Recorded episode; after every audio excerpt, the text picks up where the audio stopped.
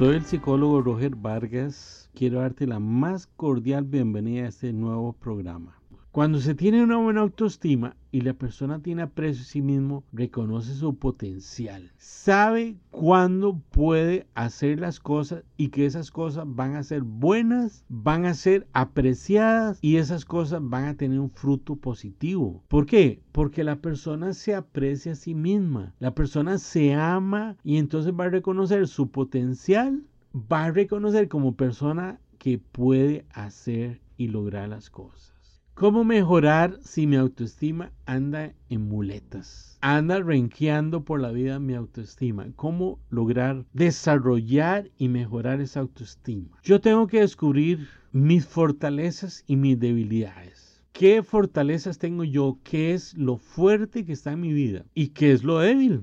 Todas las personas tenemos potencialidades y debilidades, fortalezas y cosas que no son tan fuertes en, nuestras vidas. Trato de aclarar este concepto. Una debilidad mía, en el caso mío de Roger Vargas Porras, es la tecnología. ¿Qué pasa con esta parte tecnológica en mi vida. Pues trato de mejorarla, trato de superarme, trato de aprender y lo logro en una gran medida o un gran porcentaje de las situaciones, pero no tengo una fluidez tecnológica como las generaciones actuales. Entonces, si yo reconozco cuáles son mis debilidades, trabajo en ellas. Puedo aprender computación, informática, las redes sociales, un montón de cosas tecnológicas. Puedo hacerme una persona adecuada de manejar un móvil, un celular, pero no voy a ser un joven de estas generaciones que ya traen innata la tecnología. Entonces, debo también reconocer que por el hecho de ser un ser, humano, que el hecho de haber nacido y ser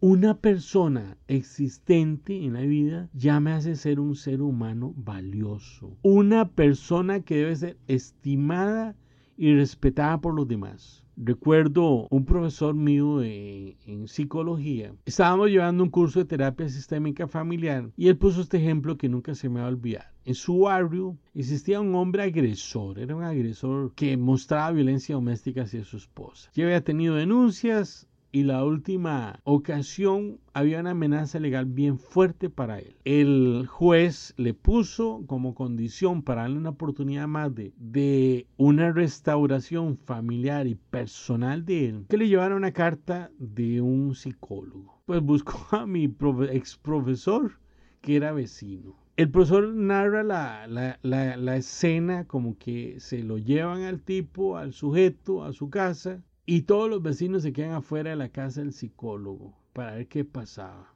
Uno de los problemas fuertes que tenía este hombre es que disciplinaba de una forma salvaje, grosera, lastimaba a sus hijos con el castigo que les, les imponía. Y el psicólogo sabiamente le dijo, yo lo que veo en usted es un padre muy responsable, que quiere disciplinar a sus hijos, solo que no sabe hacer. Y ese eso fue un detonante positivo para ese hombre, donde sus ojos se brillaron y nació una esperanza de que él podía mejorar y cambiar. En el fondo era que no sabía cómo disciplinar a sus hijos. Dice eh, mi ex profesor que semanas después que uno lo llevaba en la mano, los otros en sus hombros, pero todos iban felices. Porque ese hombre, alguien le inyectó un positivismo en su autoestima y empezó a trabajar poco a poco sus emociones dañadas. Aún de ser el ser humano más malo, despiado como el que acabo de citar, siempre hay algo positivo en el ser humano.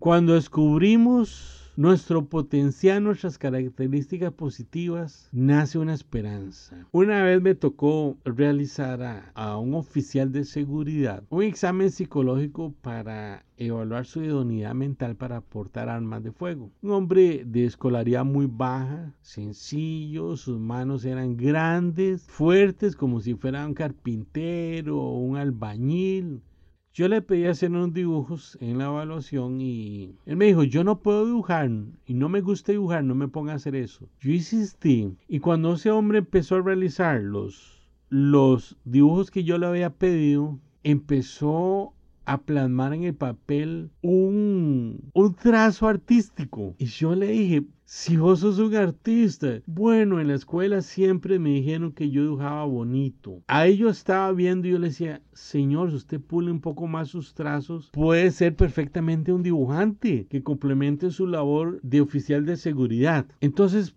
Debemos aprender qué dones, qué destrezas, qué habilidades, cuáles son nuestro potencial como seres humanos que al, aceptarlas y llevarlas en una práctica, va a mejorar nuestra autoestima. Porque todo eso se va a hacer este, elementos y áreas positivas en mi vida. Áreas que me van a permitir en la vida siempre reconocerme como un ser humano valioso, diferenciado de los demás y que puede trascender en mi vida, en mi historia y vida. La autoestima para ir terminando este programa es muy importante para vos que me escuchás si en este momento te has visto confrontado o reflejado como un espejo, es hora de empezar a trabajar en mi área personal, de hacer un poco de lo que llama introspección, que es mirarme así hacia adentro. ¿Qué cosas positivas tengo yo? ¿Qué habilidades tengo? ¿Qué destrezas? ¿Qué cosas me hacen brillar y ser diferente ante los demás? Y empezar a pulirlas, empezar a pulirlas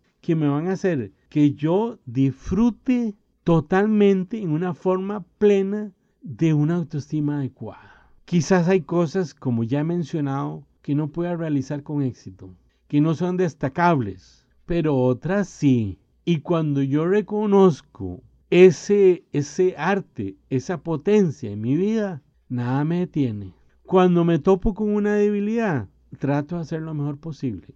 Trato sencillamente de, de de aprender y lograr proyectar mi mayor destreza en esa área, aunque sepa que tal vez no fue algo que va a brillar o va a destacar entre los demás, pero puede ser que minutos después me vaya a tocar sacar mi verdadero potencial y voy a brillar con luz propia. Quiero terminar eh, con dos frases. Me encantan las frases como ya han escuchado en otros programas. Una frase la leí en un libro que no recuerdo el autor, pero se llama Manual de la Autoestima. Creo que es español que al final eh, el autor pone esta frase.